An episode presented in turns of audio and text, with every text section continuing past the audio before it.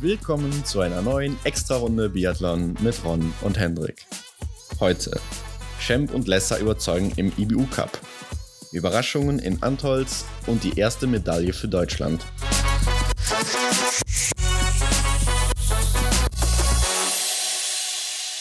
Wow, Hendrik, was für eine erste WM-Woche.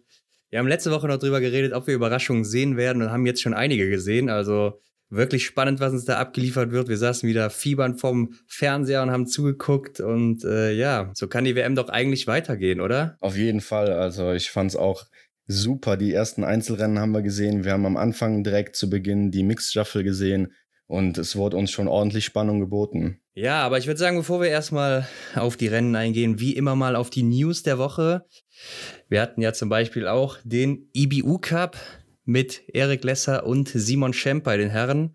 Mhm. Also sicherlich interessant für den einen oder anderen, würde ich sagen. Genau, denke ich auch. Wir hatten hier den Supersprint, ist ja ein neues Format, was nächstes Jahr oder in der nächsten Saison, in diesem Jahr sogar noch, in Pokljuka auch mal im Weltcup getestet wird. Da gibt es ja dann immer ein Qualifikationsrennen und anschließend eben das Sprintfinale. Mhm. Äh, ist mit kurzen Runden und auch mit Nachladern. Und Simon Schemp ist hier Zweiter geworden, hat sich auf der Schlussrunde da durchgesetzt, noch gegen einige andere Vertreter, mit denen er unterwegs war und meldet sich da eindrucksvoll zurück, wie ich finde. Ja. Also lässt wieder aufhorchen, nachdem man ihn eigentlich schon abgeschrieben hatte für diese Saison. Ja, gerade läuferisch war der dann äh, ja auf einem aufstehenden Ast da, oder? Ja, genau, weil hat mich auch überrascht, wenn man mal Massenstart in Oberhof zurückdenkt, wo er läuferisch genau. unterging. Klar, der IBU Cup, den kann man jetzt nicht mit dem Weltcup gleichsetzen, aber trotzdem hat er sich hier gegen gute Leute wie zum Beispiel Gigonard oder auch äh, Lars Helge Birkeland durchgesetzt, die ja auch nicht verkehrt ja. sind. Mhm. Ähm, also schon einige Namen dabei, die man kennt. Und äh, freut mich auf jeden Fall zu sehen, dass der Simon da wieder ganz gut in die Spur gefunden hatte. Erik Lesser hier beim Supersprint ist da nicht ins Finale gekommen. Es qualifizieren sich immer nur die besten 30. Er war irgendwie mhm. 37. oder 39. glaube ich und dann eben nicht dabei. Ja. Dafür war der Erik Lesser im Sprint ganz gut dabei. Da ist er nämlich, lass mich nicht lügen, Neunter geworden mit einem Fehler und in der Verfolgung sogar Zweiter geworden. Hinter Lars Helge Birkeland. Also kann sich sehen lassen, würde ich sagen. Auch ein schönes Ergebnis, ja, klar. Auch auf der Zielgeraden da noch knapp verloren gegen den Lars Helge. Äh, mhm. Ja, finde ich gut, dass der Erik da auch wieder in der Spur zurück ist, so langsam. Klar darf man das jetzt nicht überbewerten. IBU Cup, wie gesagt, nicht auf dem Niveau wie der Weltcup. Mhm. Aber wenn der Erik ja in der zweiten Woche zur WM dazustoßen soll zum A-Kader, dann äh, sieht das schon mal ganz gut aus bisher. Ja, ich denke, im IBU Cup ist es dann auch sehr wichtig, einfach nochmal ähm, Selbstbewusstsein zu tanken und äh, nochmal vorne mit dabei zu sein, so wie die beiden das jetzt gemacht haben. Und vielleicht äh, pusht sie das dann nochmal und ja, vielleicht sehen wir die dann, beziehungsweise den Erika dann jetzt auch bei der WM noch. Das wäre ganz cool. Und ja. Ja, ich denke mal, Single Mix oder so könnte für ihn vielleicht in Frage kommen. Ja.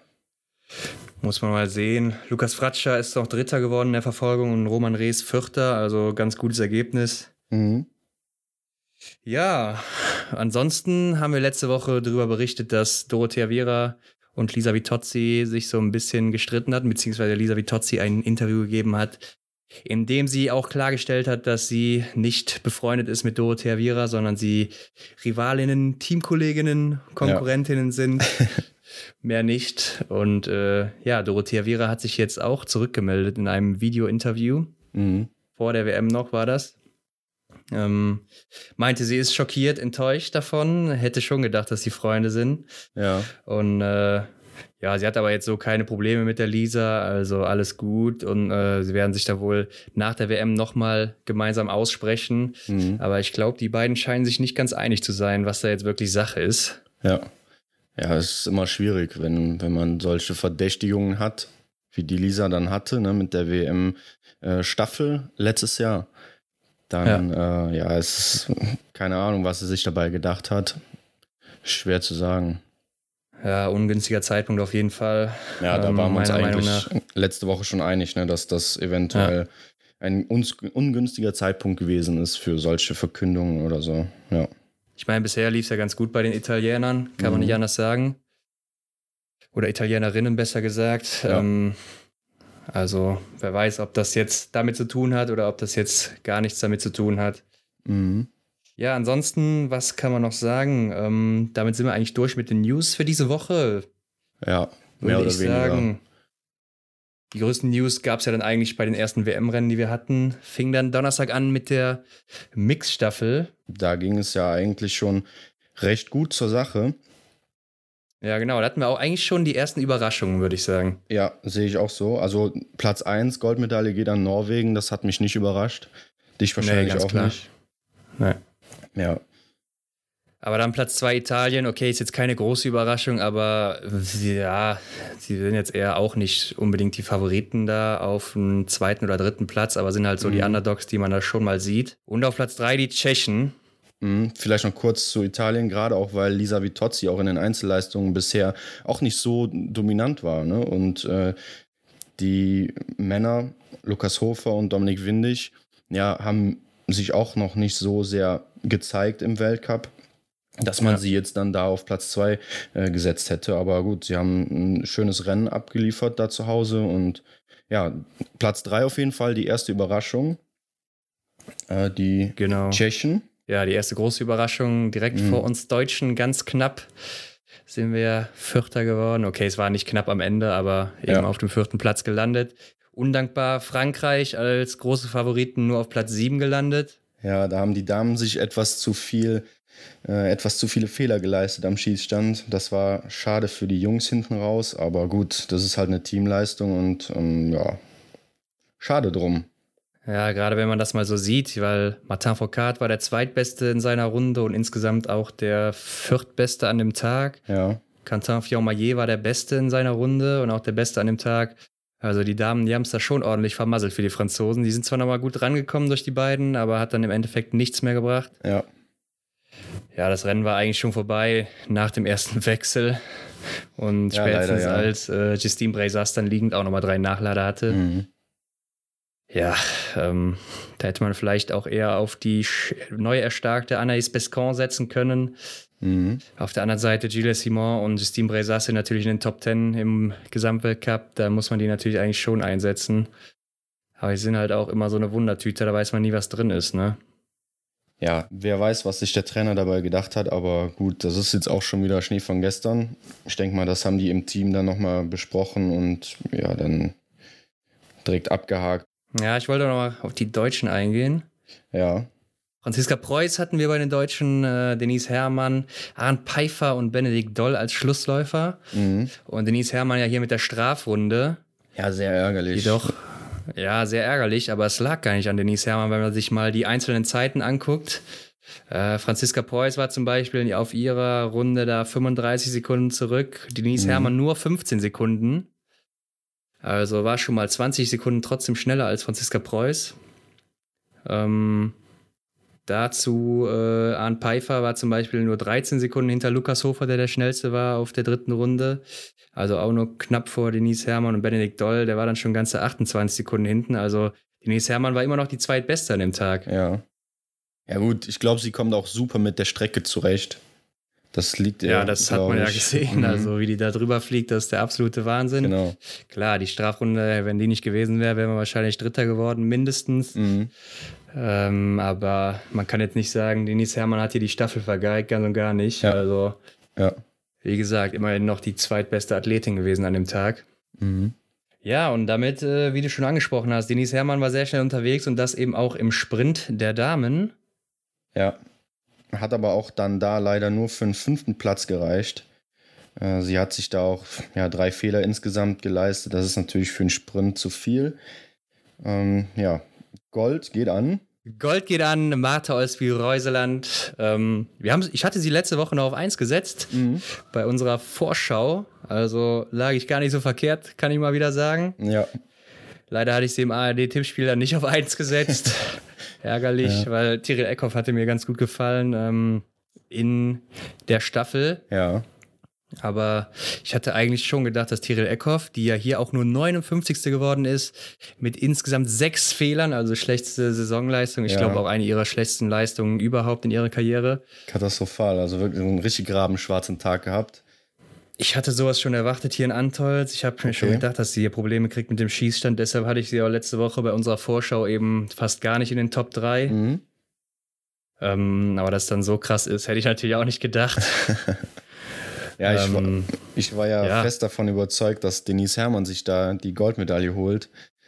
Ja, ja, ging leider auch nicht so auf. Mit drei Fehlern ist sie dann nur Fünfte geworden beziehungsweise was heißt nur, also mit drei Fehlern noch Fünfte zu werden, ist eigentlich schon recht gut, würde ich sagen, weil ja auch wie eben angesprochen, sie läuferisch mega gut in der Spur da ist in Antolz. Ja, der Wahnsinn. Sie ist hier läuferisch die schnellste natürlich mhm. mit 19 Sekunden fast vor Mate Olsby Reuseland und dann schon 28 Sekunden vor Justine Breisas. Also das ist schon eine Hausnummer. Mhm. Ganze 35 Sekunden schneller als Tyrell Eckhoff. Klar, die hatte jetzt hier sechs Strafrunden in den Beinen, aber Denise ja. hatte auch drei in den Beinen. Mhm. Also ähm, Wahnsinn, wie die Frau da über die Strecke fliegt. Äh, ja, sie war ja auch lange nur auf Platz 3, aber dann kamen eben Schabatova und Pidruschna und mhm. allgemein dieser Sprint. Ich habe selten in einem Sprint so viele Fehler gesehen, Hendrik. Das ja schon der Wahnsinn gewesen. Das ist schon, war wirklich auffällig. Ähm, der Schießstand gilt ja auch eigentlich als sehr, ja, ähm, tückisch, ne? also so sehr ja. hinterhältig. Ich habe mich noch äh, in der Mixstaffel hat der Kommentator vom ZDF noch gesagt, dass der Schießstand äh, einer der leichteren wäre. Da muss ja. ich ein bisschen lachen, weil ich dachte mir, seit wann ist Antolz ein leichter Schießstand? Also mhm. gerade in dieser Höhe und so, da hatten immer viele Leute Probleme und wir sehen es auch hier in fast jedem Rennen, dass viele Fehler geschossen werden. Genau. Und äh, man sieht, dass auch sehr, sehr langsam geschossen wird, weil die Athleten eben Probleme mit der Atmung bekommen da. Ja ähm, sehr vorsichtig da am Schießstand agieren, sehr viel Respekt haben. Mhm. Und da kommen ja ziemliche Überraschungen zutage hier in Antolz. Ja. Ja, ähm, es, es, gab ein ja. paar Athleten, die sind mit Athletinnen, die mit äh, null Fehlern durchgekommen sind, aber das lässt sich auch fast an einer Hand abzählen. Ja.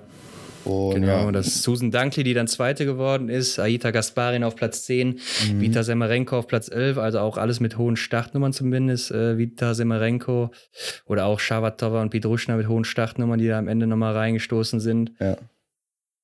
Ja, das war ein äh, verrückter Tag auf jeden Fall. Ja, und Platz 2 und 3 war ja auch dann sehr überraschend, oder? Also Susan Dunkley, die US-Amerikanerin, ja. holt sich hier Silber und wie hat die sich denn bitte ins Ziel getragen? Also das war ja, wer das gesehen hat, ich denke mal wahrscheinlich alle Zuhörer, aber das war ja wirklich irre, oder? Wie, wie sich da noch ins ja, Ziel wie sie da ins Ziel hat. geeiert ist. Also Wahnsinn. ich habe hab gesagt, wenn, wenn das äh, Ziel noch fünf Meter weiter hinten gewesen wäre, dann wäre sie wahrscheinlich vorher zusammengebrochen. Ja. Also war schon lustig, aber gut, hat gereicht für Platz zwei. Ja. Ja, wie gesagt, mit zehn Treffern durchgekommen. Susan Dunkley ist ja eigentlich auch eine sehr erfahrene, schon was ältere Athletin, aber mhm. ähm, ja, war halt ihr Tag. Ne? Das ist dann so ein Tag, wenn die großen patzen, dann äh, können die schwächeren oder vermeintlich schwächeren Athleten durch gutes Schießen eben nach vorne kommen. Und das war eben so ein Tag. Fall, ja. Ja, und Platz Die Tschechen ja auch oft sehr stark mit genau. äh, in Antolz. Schabatova auf Platz 3. Letztes Jahr hat äh, Maketa Davidova Platz 1 im Sprint geholt und mhm. auch in der, im Massenstart Platz 3. Also hier auch in der Mixstaffel schon im dritten Platz gesichert. Also läuft ganz gut für die Tschechen immer hier in Antolz. Mhm. Ähm, Lisa Vitozzi auf Platz 2, äh, auf Platz 6 mit zwei Fehlern, ganz knapp vor Dorothea Viera, die auch zwei Fehler hatte. Ja. Ja, war vielleicht auch so ein erstes Zeichen von Lisa Vitozzi, dass sie auch ein bisschen wieder zurück ist. Klar, zwei Fehler auch zu viel hier. Mhm. Und auch nur eine Sekunde hinter Dorothea Viera, Franziska Preuß. Also die hat sich dann auch ganz gut geschlagen an dem Tag. Ja, genau. Franziska Preuß hier äh, zweitbeste Deutsche. Hm, naja, ich bin eigentlich ganz zufrieden im Sprint mit den Damen. Ähm, wir, haben noch, äh, wir haben noch Vanessa Hinz auf Platz 14, äh, auch leider mit zwei Fehlern. Und ja. Caroline Horschler auf Platz 23, jedoch nur mit einem Fehler. Mhm. Ja, da fehlt es einfach läuferisch bei ja, ihr. Das genau. Ja, traurig, aber gut. Ähm, Franziska Preuß übrigens auch die schnellste hier am Schießstand mal wieder gewesen. Also mhm. ist einfach Wahnsinn, wie schnell die Frau schießen kann und dabei auch noch relativ sicher. Sie ist ja eine der sichersten Schützinnen. Ich glaube, von den großen Namen war sie vor kurzem sogar noch eine oder die beste Schützin im Feld. Ja. Also sehr erfreulich für uns. Ähm, Hanna Oeberg, auch die ist auf Platz 18 gelandet, ja. lag ja bis zum zweiten Schießen sehr gut im Rennen auf Goldkurs, mhm. aber hat dann drei stehend viele Fehler geschossen und das war eben dann zu viel. Ja. Platz 18 nur hat mir sehr gut gefallen bis dahin wieder. Aber gut, das ist dann eben Antolz. Mhm. Ja, und auch viele Namen, die man so aus dem Weltcup nicht äh, in den Top 10 oder nicht in, ja doch, äh, nicht im, im, in den Top 15 sieht, äh, waren hier vertreten. Ne? So wie zum Beispiel Aita ja. Gasparin oder ja, auch die Schwester von Hanna Oeberg, Elvira auch äh, auf Platz ja, oder 13. auch Ivona Fialkova hat genau. ihr, ihr, ihr Karrierebestleistung abgegeben, die mhm. kleine Schwester von der Paulina Fialkova. Platz 9 nämlich, ähm, ja, auf jeden Fall überraschend. Kaiser Meckereien, Platz 40 mit vier Fehlern. War zwar auch die fünf schnellste, aber mit vier Fehlern natürlich ja. auch nichts zu gewinnen. Ingrid Landmark-Tandrevold, vier Fehler, Platz 57, oh, nur ja. zwei Plätze vor ihr, Tiril Eckhoff, also auch mhm. schwarzer Tag für die Norwegerinnen da. Maketa Davidova, Gewinnerin des letzten Jahres, Platz 37 mit drei Fehlern. Verrückter Sprint auf jeden genau. Fall. Ich habe so den Eindruck, hier im Sprint sah man schon so die leichte Magie von der WM. Ne? Also ich hatte ja in einer vorherigen Folge schon mal so den Vergleich zum Fußballpokal, DFB-Pokal äh, gezogen dass da auch wieder alles drin ist, ne, sieht man ja oft. Und hier ja. scheint, scheint sich auch so ein bisschen ja, sowas anzudeuten. Ja, auf jeden Fall. Klar, die äh, vermeintlich starken Athleten mhm. sind meistens oben zu finden, aber der eine oder andere, der rutscht dann eben hier aus. Kann, kommt vielleicht auch mit den Nerven nicht zurecht, wer weiß. Janina ja. Hettich könnte man noch erwähnen, Platz 65, damit auch nicht für die Verfolgung qualifiziert mit fünf Fehlern. Mhm. Ja, war natürlich schade aus deutscher Sicht, weil ansonsten war das Ergebnis ja ziemlich gut mit ja, Vanessa Hin oder Caroline Horschler, 23. schlechteste Deutsche, in mhm. Anführungszeichen, schlechteste ist ja eigentlich noch ganz in Ordnung ja. als Mannschaftsergebnis. Ja. Und was du gemeint hast, dass äh, es Überraschungen gibt, haben wir dann auch wieder bei den Herren gesehen im Sprint, der oh, am ja. nächsten Tag war. Mhm. Da hat nämlich Alexander Loginov seinen ja, zweiten Weltcupsieg geholt und seine erste Goldmedaille. Er hat und, alles. Ja, das, äh, damit hätte wohl keiner gerechnet vorher. Nee, auf jeden Fall. Also es ist auch, ja, sehr schwer jetzt so. Ich glaube, das hat auch jeder mitbekommen. Wir haben euch ja auch auf Instagram direkt informiert, die äh, Olympia-Staffel von 2014 ja. Ähm, ist ja wohl oder sehr wahrscheinlich äh, des Dopings überführt, beziehungsweise ein Teilnehmer von der äh, russischen Staffel. Und ähm, ja, da kam natürlich. Da können wir auch mit Namen nennen. Evgeny Ustjugov ja. ist auch 2010 Goldmedaillengewinner gewesen im Massenstart vor Martin Foucault. Ja, ich hatte den Namen jetzt nicht mehr im Kopf, aber jedenfalls ja, wirft das natürlich einen enormen Schatten auf äh, das Ergebnis, beziehungsweise generell auf die erste Woche der WM muss man mal so sagen. Ja, genau, auch weil diese News kam ja an dem Tag des Herrensprints mhm. raus. Und Alexander Loginov ist ja auch ein ehemaliger Dopingsünder, wurde schon mal des Epo-Dopings, also Blutdopings, genau. überführt ja. und war zwei Jahre gesperrt. Und äh, ja, man muss sagen, er war in dieser Saison ja auch läuferisch, ja, kam, schon schwach ja, unterwegs, würde ich sagen. Ja, bin ich auch der Meinung. Da kam nicht sonderlich viel. Man hätte ihm hier auf jeden Fall äh, nicht eine, eine Medaille zugetraut. Ähm, ja. Also Schieß, äh, schießleistungsmäßig war er eigentlich schon immer recht gut. Aber, ja, war einer der besten Schützen mh. auf jeden Fall, ganz klar. Aber läuferisch war aber, er einfach nicht ja. in der Spur. Und hier ähm, haut er dann einfach so ein Rennen raus. Ne? Und das dann nach so einer Bekanntgabe, ja, das hat einen leichten Nachgeschmack, würde ich sagen. Ja, einen bitteren Beigeschmack genau. auf jeden Fall. Ähm, was soll man dazu sagen? Ich weiß es nicht. Äh, es kann natürlich sein, klar, dass hier ist WM, das ist Antolz, das könnte an der Höhe liegen, mhm. das könnte an sonstigen Dingen liegen. Äh, ja, da, da pusht vielleicht auch nochmal das Adrenalin rein oder sowas. Ähm, aber hier die zweitbeste Laufzeit, nachdem er eben die ganze Saison läuferisch so hinterherhing. Mhm. Also er war ja teilweise 30 bis 60 Sekunden je nach Rennen hinter einem Fillon Maillet, einem Johannes Tingesbö oder einem Martin Foucault. Ja und ist jetzt hier, wie gesagt, zweitschnellste Laufzeit, 10 Sekunden oder fast 11 Sekunden nur hinter Fiona der der schnellste mhm. war. Ist schon sehr auffällig und hat auch danach sehr viele Fragen aufgeworfen. Auf der Pressekonferenz. Ich habe ja. noch nie so eine lange Pressekonferenz gesehen, die ging fast 17 Minuten. Ja. Viele Fragen an Alexander Loginov. Ähm, ja, kann man dir vertrauen, Alexander? Warum sollten wir dir jetzt vertrauen mhm. und so weiter? Ich habe dir auch eine Schlagzeile geschickt. Das war, glaube ich, von Sport 1, wenn ich mich richtig erinnere. Ähm, die Schlagzeile hieß Überraschung, Dopingsünder sprintet zu WM-Gold. Also so ein Titel alleine schon zu nennen, muss ich schon mal gut lachen. Mhm. Ja, ähm, hat man aber überall so in den Medien gelesen. Ja. Also der wird seinen Ruf nicht mehr los. Und äh, Matafokat wurde danach ja auch auf der Pressekonferenz noch gefragt, was er jetzt dazu sagt. Die Norweger haben auch Protest eingelegt mhm. ähm, oder haben kritisch äh, sich gegen Alexander Loginov ausgesprochen. Ja, Taje Bö, Taje Bö hat gesagt, mhm. ja, Taje Bö hat gesagt, äh, dass es nicht verdient hat, da zu sein. Äh, Matavokat hat gesagt, er kann sein Verhalten nicht verstehen, mhm. mehr oder weniger. Dass er, ähm, er versteht wohl Englisch, spricht aber nicht Englisch und spricht nur Russisch und ähm, redet mit keinem Athleten darüber und auch äh, öffentlich äh, ja, zeigt er keine Reue, mhm. dass er mal gedopt hat oder sowas. Ist, ja, man könnte fast sagen, stolz drauf. Ich weiß es nicht.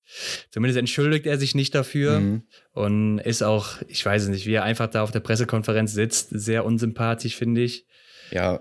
Ist er so, ja, er sieht halt einfach so aus, als wäre er schuldig, ne? Mhm. muss man einfach so sagen. Da würde ich, genau, an der Stelle würde ich nochmal das Zitat von äh, Taye Bö dann unterstützen. Wenn man sich da mal überlegt, ähm, wie er da sitzt. Ne? Er sitzt ja tatsächlich an der Pressekonferenz auf dem Siegerplatz und macht so den Eindruck, als, als wäre er vorm Richter oder so, ne? Und, und ja. hat einfach nicht so das Siegerlächeln im Gesicht, so dass er wirklich auch selber denkt, dass er das verdient hat. So irgendwie kommt einem das so vor, als hätte er ja, als würde er genau denken, ja, eigentlich habe ich das nicht verdient, hier so zu sitzen, weil das äh, sagt mir so irgendwie oder das, das gibt mir so den Eindruck, äh, wenn ich mir seinen ähm, Gesichtsausdruck anschaue. Ja, ich sehe es genauso wie du. Also, ähm, ich meine, klar, man muss auch natürlich bedenken, er kennt seine Vergangenheit und er weiß, wenn er da auf der Pressekonferenz sitzt und was gewonnen hat, dass jetzt die Fragen auf ihn losschießen werden mhm. äh, bezüglich seiner Doping-Vergangenheit.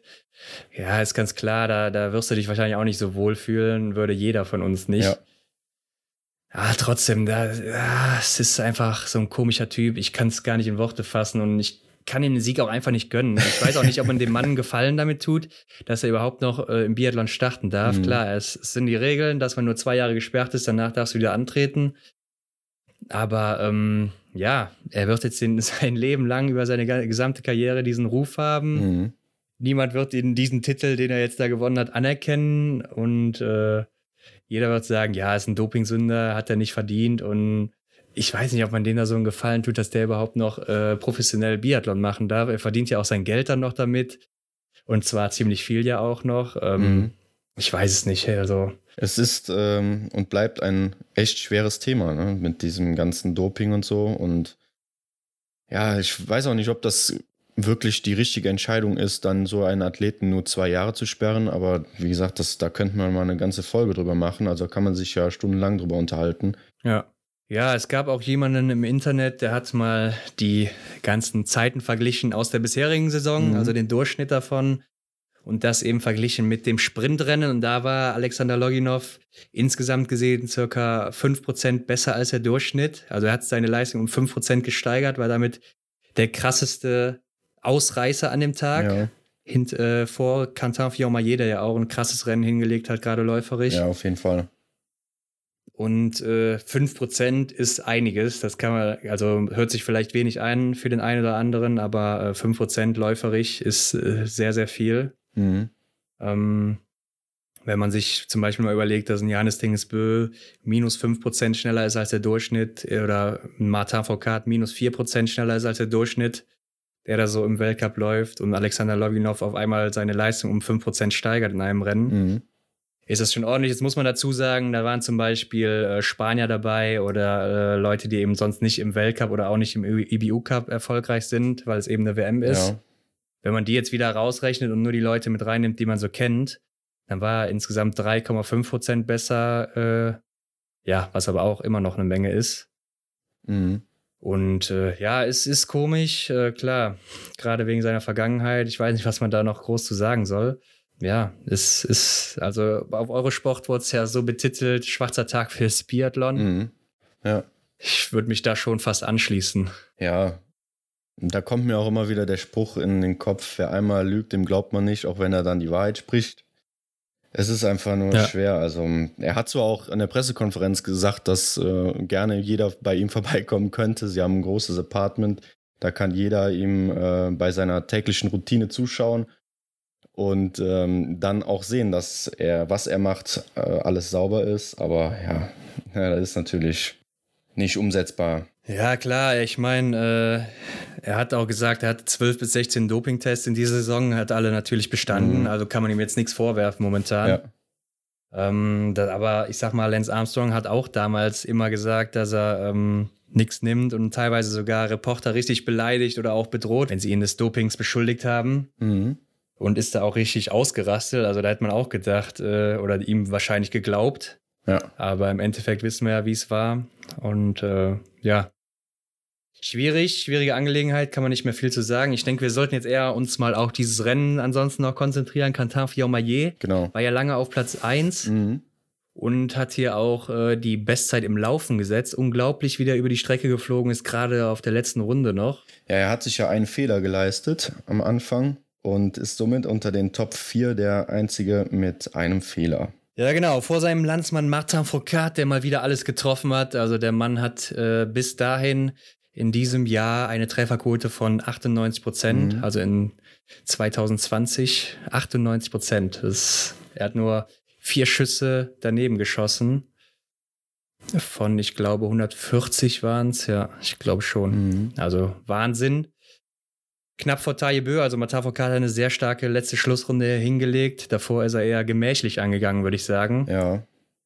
Aber man merkt auch einfach, äh, Antolz ist nicht so sein Pflaster. Gerade läuferig mit der Höhe, mhm. da ist er noch nie so wirklich klargekommen. Hm. Siebtbeste Laufzeit hier nur, in Anführungszeichen, 25 Sekunden hinter Fion Maillet, also 15 Sekunden hinter äh, zum Beispiel Loginov oder 8 Sekunden hinter Johannes Dingesbö. Ja. Aber äh, ja, man merkt, dass es ihm ein bisschen schwerer fällt als sonst, finde ich. Mhm. Ja, wo bleibt der von dir angesprochene Johannes Tinnis Bö?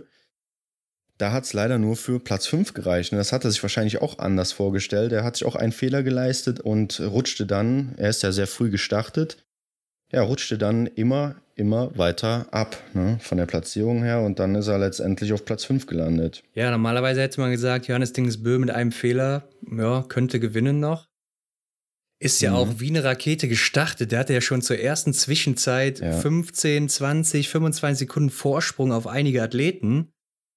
Aber dann mhm. eben auch läuferig sehr stark abgebaut, gerade die letzte Runde. Also da ist er ja fast zusammengebrochen. Ähm, war dann nicht mehr so frisch, war vielleicht die falsche Herangehensweise da, so äh, aggressiv zu starten. Ja. Ähm, ja, er ist wirklich beeindruckend schnell gestartet in der ersten Runde, hat da eine mega Angangszeit. Ja. Der beste Deutsche an dem Tag, Arndt Pfeiffer. Platz 7, 0 Fehler, war läuferisch nicht so gut klargekommen an dem Tag, leider. Mhm. Sonst hätte es vielleicht zu mehr gereicht. Platz 8, Philipp Horn mit zwei Fehlern. Läuferisch genauso genau. schnell gewesen wie Johannes Tingesbö. Also starke Leistung von Philipp Horn, fand ich richtig gut. Ja, hat mich auch beeindruckt, seine läuferische Leistung an dem Tag. Ne? Auch wie du sagst, mit zwei Fehlern. Also echt Wahnsinn, Hut ab. War richtig gut. Ja, und Benny Doll auf Platz 14 mit drei Fehlern, leider dann mindestens einer zu viel. Ja. Läuferig auch gut unterwegs gewesen, fünf beste Laufzeit. Also da wäre was drin gewesen mit einem Fehler mhm. oder auch, ja, mit einem Fehler wäre was drin gewesen. Ja, ich habe ihn auch Fall. ehrlich gesagt auf dem Podest gesehen ne? und dementsprechend enttäuscht bin ich halt auch, dass es nur für Platz 14 gereicht hat und das, ja, drei Fehler, Mann, warum, ne? Da fragt man sich dann hinterher. Richtig ärgerlich.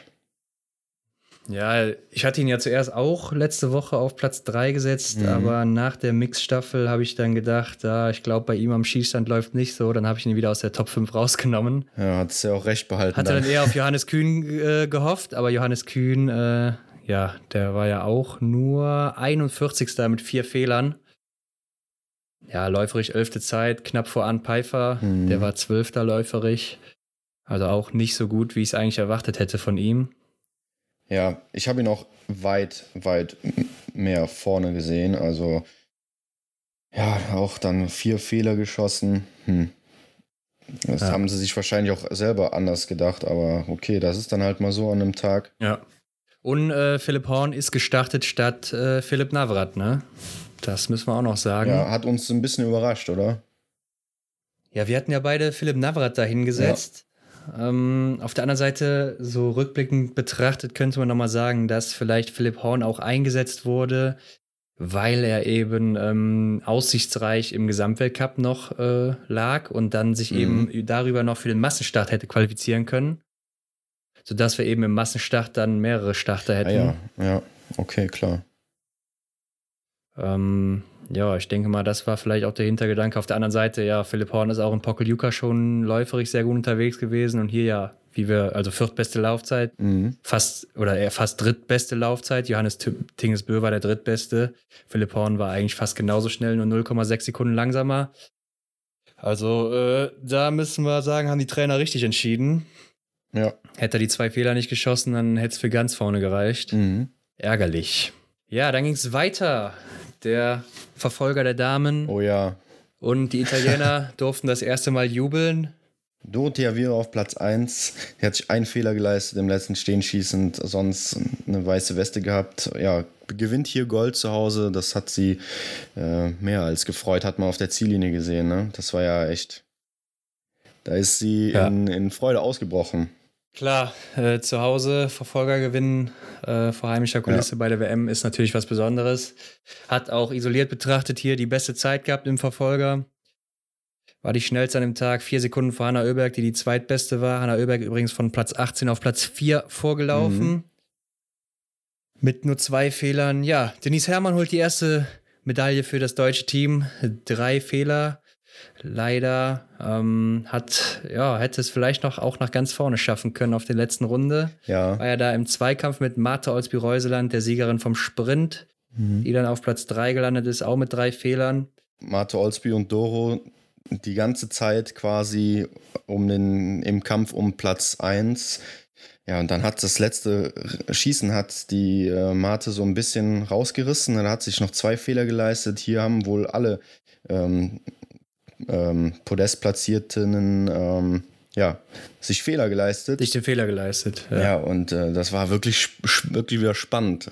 Richtig cool zu, zu sehen. Ja. ich habe gedacht, Denise Hermann holt sich vielleicht noch Dorothea Viera, mhm. nachdem sie aus der Strafrunde raus war. Aber sie und Martha Olsby-Reuseland haben ja dann ein bisschen Tempo rausgenommen. Ja. Und wollten sich so auf äh, Platz 2 einigen. Aber äh, gut, ich denke, Denise hätte das locker noch schaffen können, aber wir werden es niemals erfahren. Dorothea Viera siegt hier und zweitbeste Deutsche Vanessa Hinz äh, auf Platz 5 mit einem Fehler nur. Isoliert betrachtet mhm. auch die fünf beste gewesen. Also stark. Ja, da muss man echt mal sagen, Hut ab, Vanessa, weil wir reden hier von Vanessa Hinz, die ja leider in den vergangenen äh, Weltcup-Orten ja nicht so geglänzt hat. Da muss man einfach so sagen. Und hier ist sie von Platz 14 ja. auf Platz 5 vorgelaufen und äh, ich glaube, es war auch ihr bestes ähm, Saisonergebnis bis hierher. Auf jeden Fall. Ja, unfassbar. Also ich, ich habe mich richtig gefreut für die Vanessa. Und äh, auch fürs deutsche Team sah wieder super aus, ähnlich wie im Sprint, nur hier noch einen Ticken besser.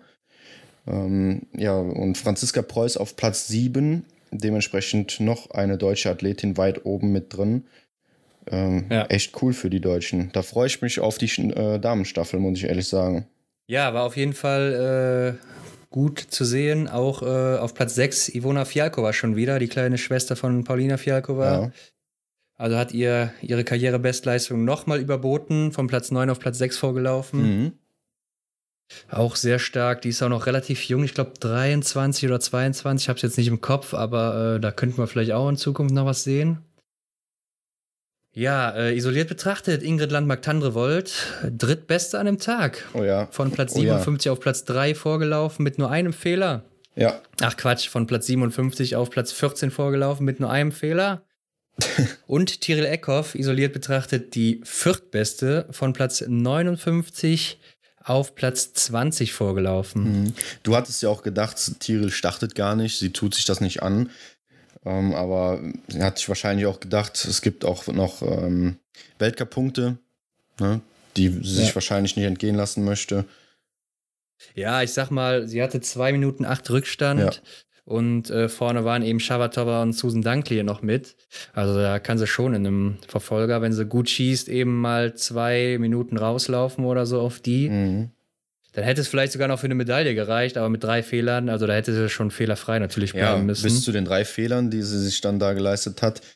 äh, sah es ja auch echt gut aus, ne? Hat mich wieder richtig beeindruckt. Ja, aber ja. dann, klar, vielleicht äh, ist sie dann auch zu schnell angegangen, hat sich dann die drei Fehler da im Einschießen, in einem Schießen geleistet und ja, dann war wahrscheinlich die Konzentration irgendwie raus. Ja. Aber trotzdem noch super Ergebnis für den Startplatz. Ja, genau. Ähm, Lisa Vitozzi ist von Platz 6 auf Platz 27 zurückgefallen mit drei Fehlern. Auch nur die 8, 38. Laufzeit, also mhm. enttäuschend von ihr wieder. Von ihr hätte ich mir auch echt mehr erhofft oder ich hätte gedacht, dass sie durch den Heimvorteil, den sie dann da hat, ja, dass sie da einfach mehr draus macht aus dem Sprintergebnis, aber ja, ging leider nach hinten los. Ja, ich habe auch mehr erwartet, hatte sie auf Platz 2 sogar gesetzt mhm. im Tippspiel. Oh, mutig, ja. Ähm, also hatte sie sogar vor Dorothea Viera gesehen, weil sie auch im Sprint vor ihr war mhm. und hatte mir in den letzten, also im Pokeljuka ja auch gut gefallen wieder. Ja. Ja, Kaiser Meckerein ist noch von Platz 40 auf 22 vorgelaufen, hat auch an dem Tag die Laufbestzeit gesetzt. Mhm. Eckhoff zweitschnellste mit vier Sekunden hinter Meckerein und Denise Hermann drittschnellste mit 15 Sekunden hinter Meckerein. Mhm, hatten wir Caroline Horscher schon erwähnt, die ist von Platz 23 auf Platz 15 gekommen, sodass die schlechteste Deutsche in Anführungszeichen natürlich nur ähm, ja, auf Platz 15 war. Ne? Also nur nicht negativ gesehen, sondern ja, echt ein schönes Mannschaftsergebnis. Sie hat auch äh, keinen Fehler geleistet. Ja, ist wirklich wieder ein starkes Ergebnis für die deutsche Mannschaft. Äh, das macht auf jeden mhm. Fall Hoffnung für die Damenstaffel dann am Samstag. Ja, genau. Ähm, ja, wen könnte man noch erwähnen? Wir haben Susan Dunkley, die war ja Platz 2, ist auf Platz 36 zurückgefallen, hat sich auch, glaube ich, beim letzten Schießen fünf Fehler geleistet. Oh ja, ich sehe es gerade. Mhm, fünf Fehler. Boah, also das war schon bitter. Da ja. musste sie auch zwischendurch mal kurz absetzen und hat sich gefragt, was ist hier los? Mhm. Ja, Shavatova, die auf Platz 3 war, ist auf Platz 42 zurückgefallen mit insgesamt sieben Fehlern. Mhm. Und äh, ja, so endete dann der Damensprint. Julia Simon ist zum Beispiel auch mhm. nur 35. geworden, Justine Brezas nur 37. Also die großen Namen weit hinten, da hätte man auch mehr von erwartet, aber kommen hier anscheinend gar nicht zurecht in Antolz. Ja. Ist dann auch schon mal ähm, schlecht für die Damenstaffel der Französin, wenn man sieht, dass Anaïs Bescont die beste auf Platz 11 ist und die nächste ja, dann stimmt. erst auf Platz ja. 30 kommt mit Celia Aymonier. Ja, also ich glaube auch nicht, dass sie da jetzt so eine große Favoritenrolle haben. Naja, also hm. jetzt äh, auf gar keinen Fall mehr. Klar, genau. das ist wieder ein anderes Rennen mit Nachladern und so weiter. Aber die haben ja auch schon die Mixstaffel jetzt vergeigt, also zumindest Julia Simon und Justine Brezas. Ja. Ja, bin ich skeptisch, wenn sie sich da in der zweiten Woche jetzt nicht auch noch akklimatisieren. Mhm. Und äh, ja, dann hatten wir eben noch den Verfolger der Herren. Der hat es ja auch in sich bis zum Schluss wirklich sehr spannend gewesen. Ja. Und ich muss wirklich sagen, zum diesmal heißt der Sieger zum Glück nicht Alexander Loginov. Aber es sah lange ja. so aus. In der Tat, ja. Aber Goldmedaille geht an Frank oder geht nach Frankreich, aber an Emilien Jacquelin. Mein kleiner Favorit, den ich ja so auch für die nächsten Weltcups, für die nächste Saison ja, auf einem aufstrebenden Ast sehe, der holt sich hier Gold. Ja, hat auch isoliert betrachtet hier die beste Zeit gehabt, 20 Treffer gesetzt. Äh, isoliert betrachtet mhm. 6,4 Sekunden vor Johannes Tingesbö, der der zweitbeste war an dem Tag und im Ziel halt ganz knapp im Zielsprint äh, an ihm oder vor ihm gewonnen. Ja. Hätte ich so auch nicht erwartet. Äh, hätte wohl keiner erwartet. Ist auch so die nächste Überraschung, würde ich sagen. Ja. Also ähm. da muss ich gerade mal kurz direkt einhaken auf der Schlussrunde. Was hat der Emilien sich dabei gedacht, mit Johannes Tinisbö so zu taktieren? Also die sind ja, das sah ja förmlich aus, als würden sie äh, kurz stehen geblieben sein, ne? Ja. In der, in der einen Kurve. Also der hat ja auch mehr nach hinten geschaut und geschaut, was macht der Johannes, als sich nach vorne zu orientieren. Ne? Und ich dachte mir, wenn der Johannes jetzt anspringt und weg ist, also da kommt er auch nicht mehr hinterher, ne? Aber ja. Also da muss man schon, schon ähm, ja, auf gut Deutsch gesagt, Eier haben, um mit so jemandem dann da so rumzuspielen, oder? Vor allem als ja, jüngerer Athlet. Ja, ich finde, er ist auch manchmal so ein bisschen, so ein bisschen läppisch. Wir haben es ja auch in Oberhof im Massenstart mal gesehen, als er da äh, letzter oder ja, letzter wurde er ja, da ist er ja ins Ziel getrudelt und hatte gar keinen Bock mehr, so wirklich, war am Heulen danach. Ja. Aber ja. Ähm, ja. hier auch wieder so ein bisschen, da weiß ich auch nicht, wenn Johannes Dingsbö, der war anscheinend platt, wenn er da noch was drauf gehabt mhm. hätte, dann äh, hätte das vielleicht auch äh, böse in die Hose gehen können bei ihm. Ja, da, da, kniet er sich hin und macht sich die Schuhe auf und, und zieht die nochmal enger, ja. die Schlaufen. da dachte ich mir so, ey Junge, wenn der jetzt da abspringt, der Johannes zieht vorbei, was ja. machst du denn dann, ne? Also Wahnsinn, wie, wie kann man sowas machen? Ne? Ja, aber, aber okay, Johannes sein Plan Ding, ist aufgegangen. Ja, ja, aber Johannes Dingsbö, äh, einfach, glaube ich, heute auch nicht so in der Form gewesen. Er war zwar in, von der Laufzeit her der Beste, mhm. aber äh, ja, ist auch wieder schnell angegangen und hat dann doch wieder nachgelassen in Runde 3, 4 und auch auf der letzten dann war eben platt, denke ich. Ja. Ja, hat doch zwei extra Runden in den Beinen, ne? Ja. Ähm, Genau. Liegend schießen, jeweils ein. Aber zwei extra Runden hat sich auch Martin Foucault geleistet, was dann auch zu viel war für ihn. Läuferig auch nur die mhm. 14. Zeit. Also, wie gesagt, er kommt hier in Antolz. War schon immer so, kam er nie so wirklich gut zurecht, läuferig. Ist einfach, glaube ich, nichts mit der Höhe für ihn. Aber immerhin noch Platz 4. Mhm. Ne? Also er ist immer oben mit dabei, ist also fünfter Platz im Massenstart von Pokeljuka, ist in diesem Jahr sein schlechtestes Ergebnis. Das ist schon ja. der Wahnsinn. Arndt Pfeiffer dann auf Platz 5 mit einem Fehler dahinter. Mhm. Ja, isoliert betrachtet war auch der fünftbeste an dem Tag. Simon Eder übrigens der drittbeste gewesen an dem Tag. Hat sich okay. auch ja keinen Fehler geleistet, ist insgesamt von Platz 37 auf Platz 12 vorgelaufen. Nicht schlecht. Und äh, Quentin Fiormaillet, der große Verlierer. Ah, wirklich. Vier Beim ersten Fehler im ersten Schießen, Schießen. Vier Fehler, ja. genau. Da, ah, da ging das Rennen schon echt blöd, blöd los. Ne? Also ja. ich hatte ihn noch auf eins gesetzt. Ich habe das nochmal so überdacht und habe ihn ja auch dann im Sprint beobachtet, ne? ganz klar. Und habe gedacht, ja. habe ihm dann heute wirklich, beziehungsweise am Sonntag, die Medaille zugetraut in Gold, aber was hat er denn da beim ersten Schießen gemacht? Ja, das ist auch einfach der Grund, weshalb ich ihm dem Gesamtweltcup nicht zutraue. Er ist ah, zwar immer Mann. mal gut, aber er hat dann immer mal so Ausreißer, mhm. wo er sich eben im Sprint mal drei Fehler leistet oder in der Verfolgung, im Massenstart mal vier, fünf oder hier eben mal sechs Fehler. Und das sind eben Rennen, die gehen nicht. Klar, er ist noch Siebter geworden, was immer noch krass ist, weil er ist äh, also ja. drittschnellste Laufzeit bei sechs Fehlern, sechs extra Runden in den Beinen schon der absolute Wahnsinn gewesen. Also gelaufen wie der Teufel. Mhm. Und äh, ja, vor seinem Landsmann Simon Detieu ins Ziel gekommen, der der viertbeste war an dem Tag mit nur einem Fehler. Ähm, ja, ärgerlich für Fillon Maillet. Bei Simon Detieu läuft es momentan auch nicht wirklich, finde ich. Und wer ja. mir ganz gut gefallen hatte, war eigentlich Philipp Horn, bis er dann auch anfing, mehrere Fehler zu schießen. Der war nämlich auch läuferig wieder gut dabei. Mhm. Aber nur 18. geworden hier. Ärgerlich. Ja, die Fehler zogen sich auch so durch die Bank, ne? Äh, ja. Sehr verstreut. Ähm, ja, aber wen kann man. Das ist das, was ich eben meinte, so in, in der Spanne von Platz 5 von Arndt bis Platz 18 Philipp Horn. Äh, da sind so Namen, ja, wie beispielsweise Simon Eder oder Jesper Nelin, ja, die, die kennt man jetzt so oder sind nicht ganz so auffällig, ne? Sonst im Weltcup.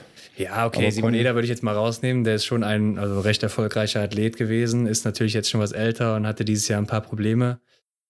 Aber klar, ja, aber nicht so auffällig, ne, dass man ja, dann da so an die Top Ten kommt.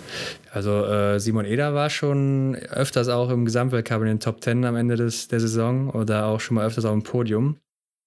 Also ja, den würde ich da jetzt mal rausnehmen, wie gesagt. Aber äh, ja, in dieser Saison lief es noch nicht so. Aber jetzt so ein, ja, Krasimir Anev, klar, schon komisch. Ist, glaube ich, auch einer, der sich, äh, wenn ich mir die Tabelle mal richtig angeguckt habe, da von dem Typen aus dem Internet, der äh, sich da einige Prozent verbessert hat, was wieder sehr auffällig mhm. war. Also okay. einer der, der krassesten Ausreißer gewesen im Sprint. Ja, hast schon recht. Auf der anderen Seite sind es schon Namen, die man alle schon mal kennt oder mal vorne sieht. So. Ja, natürlich. Ich wollte auch nicht sagen, dass, sie, dass man Simon Eder nicht kennt oder so. Klar, der Österreicher ist schon äh, da eine große Nummer. Ähm, aber ich, mir, mir war er einfach nicht so auffällig jetzt in den letzten ja. Rennen auch. Und deswegen hat es mich halt, ja, ist er mir dann jetzt da so ein bisschen aufgefallen. Ja, es stimmt. In Pokeljuka kam er wieder ein bisschen zurück. Ich glaube, mhm. Sechster oder was oder Siebter im Massenstart. Ich weiß es nicht mehr genau.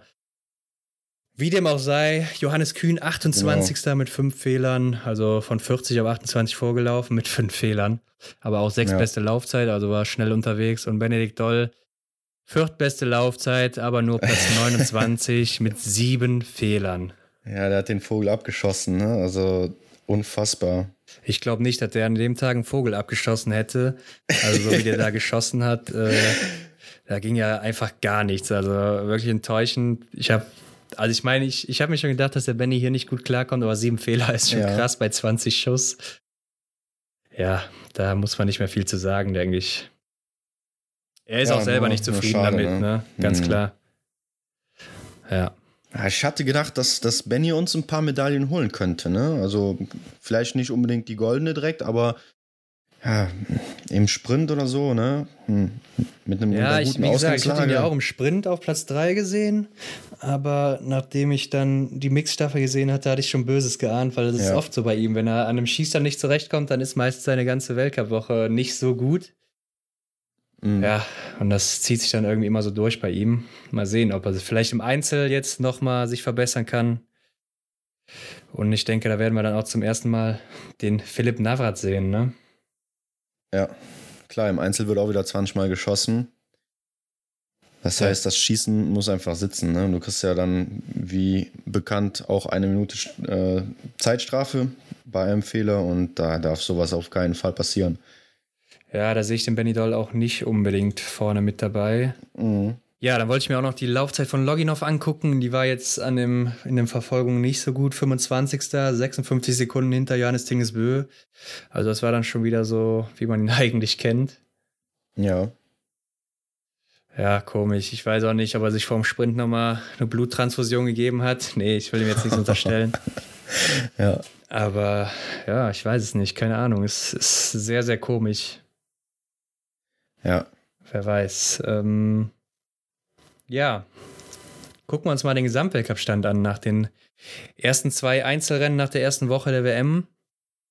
Ja. Und Martin Foucault führt immer noch äh, unangefochten vor Quentin mhm. Fiormaillet mit 70 Punkten. Das ist immer noch eine Hausnummer. Und auf Platz 3 Johannes Dingesbö, 576 Punkte. Der konnte da auch nichts gut machen auf Martin Foucault. So. Ja, ja, das wird schwierig. Alexander Loginov hat sich natürlich nach vorne gekämpft, ist jetzt wieder auf Platz 4, knapp vor Taljebö, der auf Platz 5 ist.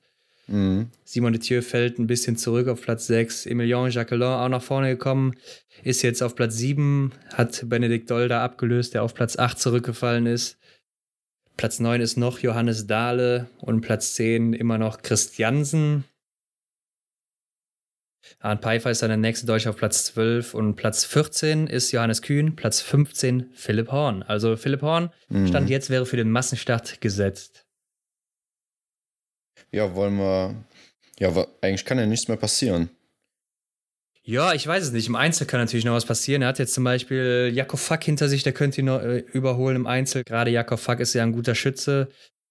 Lukas Hofer ist noch hinter ihm. Julien, ach, Julien. Julian Eberhardt, Fabian Claude, also schon einige große Namen. Mhm. Oder auch Simon Eder zum Beispiel, wobei Simon Eder kann ihn nicht mehr einholen. Nee, das ja gut, stimmt. Nicht. Er hat auch nur, er hat auch nur fünf Punkte Vorsprung. Ja. Ja. Hm. Da muss der Philipp einfach nochmal Gas geben im Einzel. Ja, und was ich auch gerade sehe, Fabian Claude ist ja auf Platz 19 im Gesamtweltcup. Den hätte mhm. man ja auch starten lassen können statt Emilien Jacquelin und dann hätte Frankreich gar kein Gold geholt. Ja, hätte man machen können, ja, aber. Weil Fabian Claude war ja auch gerade im Pokeljuka jetzt sehr stark, ist einer der schnellsten ja. Läufer immer wieder. Und gerade im Sprint könnte man ihn mal setzen, wenn er da dann eben mit einem oder äh, null Fehler durchkommt, dann ist er auch oben dabei. Ganz klar. Mhm. Aber Trainer hat hier eben Emilien Jacquelin vertraut und äh, hat sich ausgezahlt, muss man so sagen. Alles richtig gemacht, ja. Ja, und wen man hier auch so ein bisschen vermisst, letztes Jahr in Antolz war Guigonard ja auch noch ganz gut. Ähm, ja. Der ist aber im IBU Cup, zurzeit auch nur 27. im Gesamtweltcup. Und ja, hat hier auch keine Chance auf einen Einsatz, würde ich sagen. Fabian Claude mhm. wird wahrscheinlich im Einzel, denke ich mal, eingesetzt. Vielleicht, also bin ich auch mal gespannt, wen die Franzosen da rausnehmen würden im Einzel. Ja, grundsätzlich sind sie ja eigentlich immer recht gut in der Mannschaft auch aufgestellt. Deswegen ja, wird es schwierig. Schwierige Entscheidung.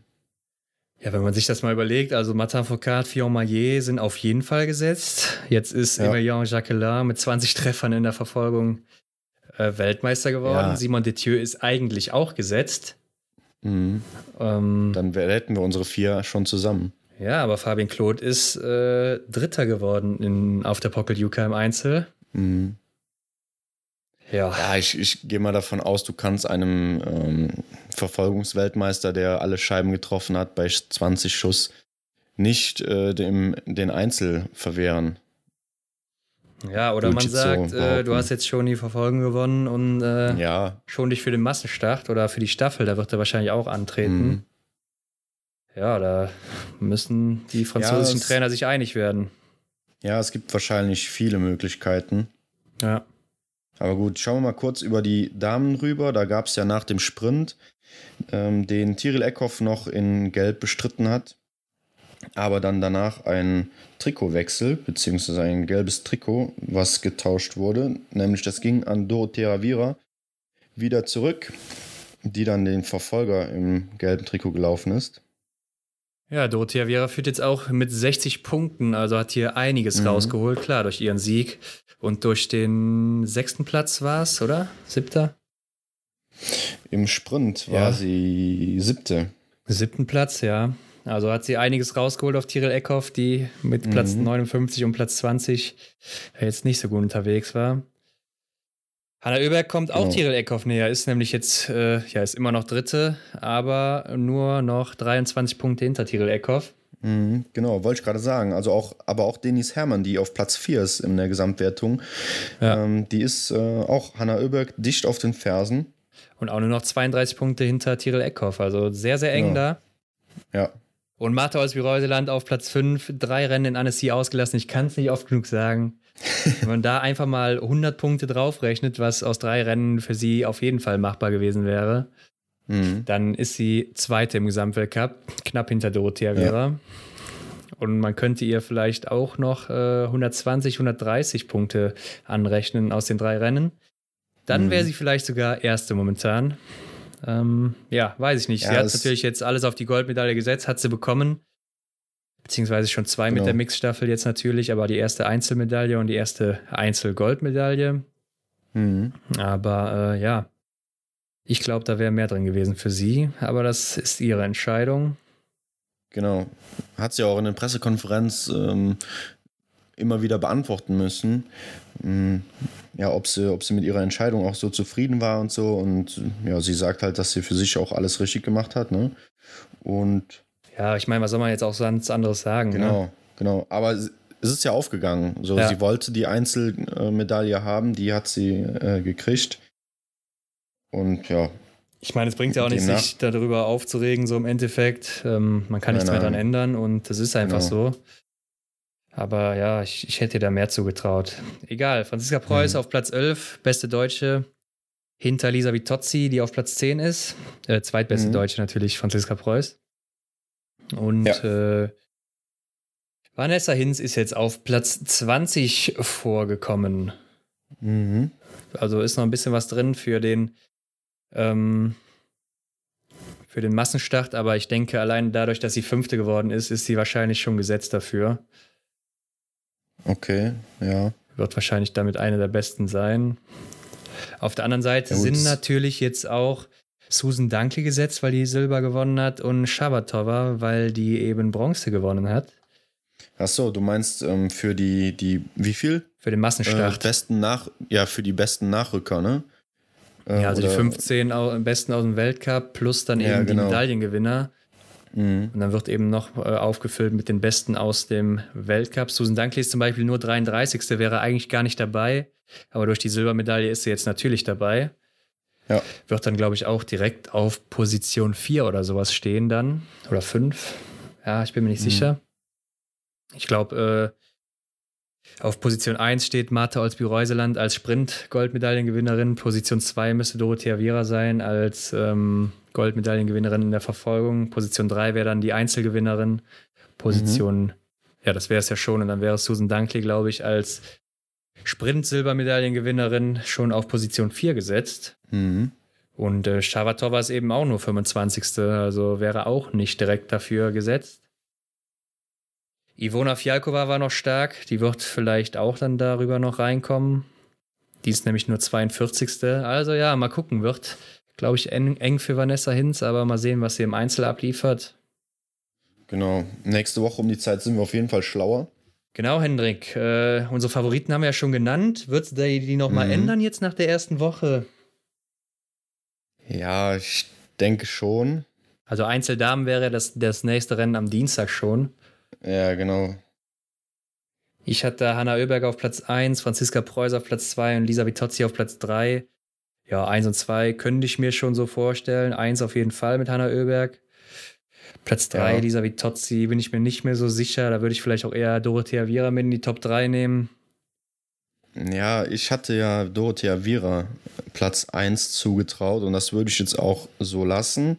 Hanna Oeberg würde ich den Platz 2 zutrauen, so wie ich es auch genannt hatte letzte Woche, aber Franziska Preuß Platz 3, naja, das würde ich glaube ich ändern. Na, wer weiß. Wenn sie gut schießt, mhm. ist alles drin, denke ich. Äh, ja, dann Einzel der Herren habe ich Martin Foucault auf 1, Philipp Navrat auf 2, Arndt Pfeiffer auf 3. Ja, ja, ich denke mal, Martin Foucault würde ich da lassen. Schießt mhm. halt einfach mit, also schießt halt einfach mit Abstand am besten momentan. Ähm, ja. Dann würde ich vielleicht aber noch Alexander Loginov mit reinnehmen, weil er eben auch jetzt stark schießt. Mhm. Ansonsten, ja, würde ich Philipp Navrat oder Arndt Pfeiffer, Arndt Pfeiffer hat auch gut geschossen, würde ich glaube ich auch drin lassen, ja. Ja, ich hatte ja Fion Maillet auf Platz 1 im Einzelrennen. Ja, nachdem ich jetzt dann den Verfolger gesehen hatte, würde ich dann wahrscheinlich meine, meinen Tipp nochmal etwas umändern. Ja, ich gehe mal davon aus, dass ihm das so ein bisschen im Kopf bleibt mit den vier Fehlern direkt zu Beginn. Ähm, hoffen tue ich es nicht, weil ich würde ihm auch die Medaille im Einzelrennen dann gönnen. Oder beziehungsweise dann seine Goldmedaille da gönnen. Ja, Foucault auf Platz 2. Durch seine gute Schießleistung, denke ich, könnte er da auch äh, gut platziert werden. Johannes Tinsbü hatte auf Platz 3. Ja, das ist sehr schwer zu sagen jetzt. Können natürlich auch sein. Johannes Tingsbö kann natürlich jedes Rennen gewinnen, ganz klar. Ja, auf jeden Aber Fall. Aber ich glaube, er kommt auch am Schießstand von Antolz nicht so ganz zurecht. Mhm. Antolz habe ich auch selten ein Einzelrennen gesehen. Also ist ja eine Seltenheit, dass da ein Einzel ausgetragen wird. Ja. Daher könnte ich mir schon verrückt vorstellen, auch äh, 20 Kilometer da, beziehungsweise bei den Damen 15. Wird sehr anstrengend und äh, vielleicht geht dem einen oder anderen auf der Höhe dann die Puste aus am Schießstand. Ja, ich gehe auch davon aus, dass es eine andere Belastung wird. Also, ja. also vielleicht sehen wir wieder eine Überraschung hier. Mhm. Wir werden es sehen. Ja, Single-Mix-Staffel ist dann am Donnerstag Norwegen, Frankreich, Italien hatte ich da. Du hast, glaube ich, Schweden noch mit drin. Genau. Ja, Norwegen wird es machen, denke ich. Klar, wird Johannes Dingesbö mhm. und Martha Olsby-Reuseland sein. Gehe ich mal schwer von aus. Ähm, ja, bei Frankreich bin ich mir gar nicht sicher, wer da starten wird. Ich ja, denke nicht, dass Martin Foucault startet und ich glaube auch irgendwie nicht, dass Fion startet. Mhm. Ich denke ja, eher vielleicht startet ja auch äh, Emilien Jacquelin. Ja, kann auch sein. Aber bei den Damen ist es halt schwer. Vielleicht startet hier auch Emilien Jacquelin und dann im Einzel äh, eben Fabian Claude. Vielleicht. Ja, kann auch sein. Mhm. Ja, Staffel Damen, Staffel Herren. Ich denke, Norwegen ist Favorit, obwohl bei den Herren würde ich jetzt Frankreich auf 1 setzen, weil die halt Ganz mannschaftlich genau. geschlossen so absolut stark sind. Ja, stimme ich dir so zu. Auf jeden Fall Norwegen bei den Damen gesetzt. Ja. Auf Platz 1. Ich glaube, da brennt nichts an. Obwohl Frankreich die deutschen Damen, Herren. die deutschen Damen dürfen wir nicht vergessen. Schlechteste heute im Verfolger. Äh, Caroline Horschler, ja. Platz 15. Also ähm, mhm. da ist auf jeden Fall eine Medaille drin, denke ich. Ja, die würde ich auch jetzt nach dem Verfolger tatsächlich auf 2 setzen. Ja. Ich meine, wenn, wenn Tiril Eckhoff wieder so ein Sch äh, wieder so einen schwarzen Tag hat. Und ähm, ja, die Ingrid Landmark-Tandrevold nicht so richtig in die Spur kommt. Ja, dann, wie gesagt, ne, wenn, wenn die Norwegerinnen das Potenzial bzw. die Leistung abrufen können, die sie über die Saison bis jetzt hier abgerufen haben, äh, dann auch an dem Tag bringen können, dann, dann traue ich ihnen auf jeden Fall Platz 1 zu, dann brennt da nicht viel an. Ähm, ja, aber ich glaube, unsere deutschen Damen sollten wir echt da nicht aus den Augen verlieren. Ja, also Antholz immer ja. gutes Pflaster für die deutschen Damen, dürfen wir nicht abschreiben, ganz klar. Ja. Ähm, ja, wie du schon sagst, obwohl die Norwegerinnen, also Tiril Eckhoff und Ingrid Landmark-Tandrevold jetzt auch mit die Besten waren im Verfolger. Mhm. Mit Platz 3 und 4 isoliert betrachtet. Also ist alles drin. Ähm, ja, und dann kommt eben noch der Massenstart am Sonntag. Hier habe ich auch Hanna Oeberg auf 1, Dorothea Viera auf 2, Tiril Eckhoff auf 3. Ja, könnte ich eigentlich so stehen lassen. Tiril Eckhoff ja jetzt auch im Verfolger gut gewesen. Ja. Im Kampf Frau gegen Frau ist sie auch was stärker als im Kampf oder Kampf gegen die, gegen die Uhr, würde ich sagen. Mhm. Und im Massenstart der Herren habe ich Fiorma je auf 1. Ja, könnte ich mir schon noch vorstellen. Er war auch letztes Jahr in Antolz Erster. Ich glaube auch nicht, dass er nochmal wie im Verfolger jetzt sechs Fehler schießt. Platz 2, ja. Johannes Dingesbö. Ja, klar, könnte sein, aber ich weiß nicht. Der mhm. hat im Sprint ist er auf der letzten Runde abgekackt, jetzt auch im Verfolger. Also, ah, bin mir noch nicht sicher. Matak Fokada auf Platz 3, weiß ich auch nicht. Er muss halt gut schießen, glaube ich. Ich denke, läuferisch wird da nicht viel gehen, aber jeder Tag ist auch immer ein neuer. Vielleicht hat er sich auch nächste Woche dann mehr an die Höhe gewöhnt. Mhm mal abwarten, aber ich glaube auch der Massenstart der Herren könnte eine Überraschung werden. Ja, also bis dahin, das ist ja dann nächsten Sonntag der Massenstart oder die beiden Massenstarts. Da ist ja noch ein bisschen Zeit und da wird sich wahrscheinlich unsere Meinung auch dann nach dem Einzel noch mal ein bisschen geändert haben. Ähm, Massenstart der Damen würde ich jetzt, Stand jetzt, wie Totzi nicht mehr auf 1 setzen sondern ich würde tatsächlich Dorothea Viera nochmal auf 1 setzen. Hanna Oeberg auf 3, weiß nicht, würde ihr auch eventuell einen Platz mehr zutrauen, auf Platz 2. Ja, und ähm, wer dann das, den dritten Platz auf dem Podest ausmacht, dann. Hm. Vielleicht ja auch Denise ja, Herrmann. Genau, wollte ich gerade sagen, vielleicht holt sich Denise äh, dann nochmal die Bronzemedaille. Und ja, ja, ich denke, für die ist auch alles drin in so einem Rennen. Wenn sie nicht zu schlecht schießt, äh, kann ja. sie da auch immer im Strom mitschwimmen oder wenn sie eben mal einen Fehler schießt, sich nach vorne arbeiten, wenn es dann eben nicht zu viele werden. Ja, bei den Herren im Massenstart hoffe ich immer noch weiterhin auf die Goldmedaille für Foucault. Ähm, dann habe ich Doll auf Platz 2 gesetzt. Den würde ich, glaube ich, da jetzt Stand heute auch nicht setzen. Keine Frage. Also, wenn er ja. läuferisch ist, ist er ja gut dabei, aber beim, beim Schießen im Massenstart wird er auch viermal geschossen. Ja. Also 20 Schuss abgegeben, das ist halt, ja, sehr, sehr riskant. Stand jetzt auf jeden Fall. Ja, ja das Johannes Niesbö ist halt immer, ist halt immer ähm, für alle Platzierungen irgendwie gut, beziehungsweise für das Podest gut und ja, dem würde ich dann da auch doch schon mit vorne reinsetzen. Ja, auf jeden Fall. Gut, dann äh, sind wir durch für diese Woche. Ganz genau. Wir sehen uns nächste Woche wieder. Dann sind wir schlauer. Dann ist die WM schon wieder vorbei. Aber bis dahin haben wir ja noch zwei Einzelrennen und eben noch drei Staffeln. Ja. Ja, ich bin auf jeden Fall gespannt. Ich warte jetzt schon wieder auf Dienstag. Ich freue mich auf die Einzelrennen. Ähm, ja, und diskutiert gerne, kommentiert unter unseren Beiträgen auf Instagram. Ich wünsche euch eine schöne Woche. Kommt gut bis in den Dienstagnachmittag und dann heißt es ja schon wieder Biathlon und dann geht die WM weiter. Bis dahin, ciao.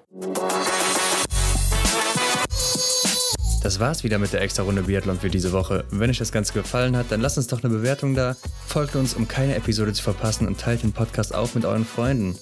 Für weitere Informationen rund um den Biathlon-Weltcup schaut auf unserem Instagram-Kanal vorbei. Link dazu ist in der Beschreibung. Vielen Dank und bis nächste Woche.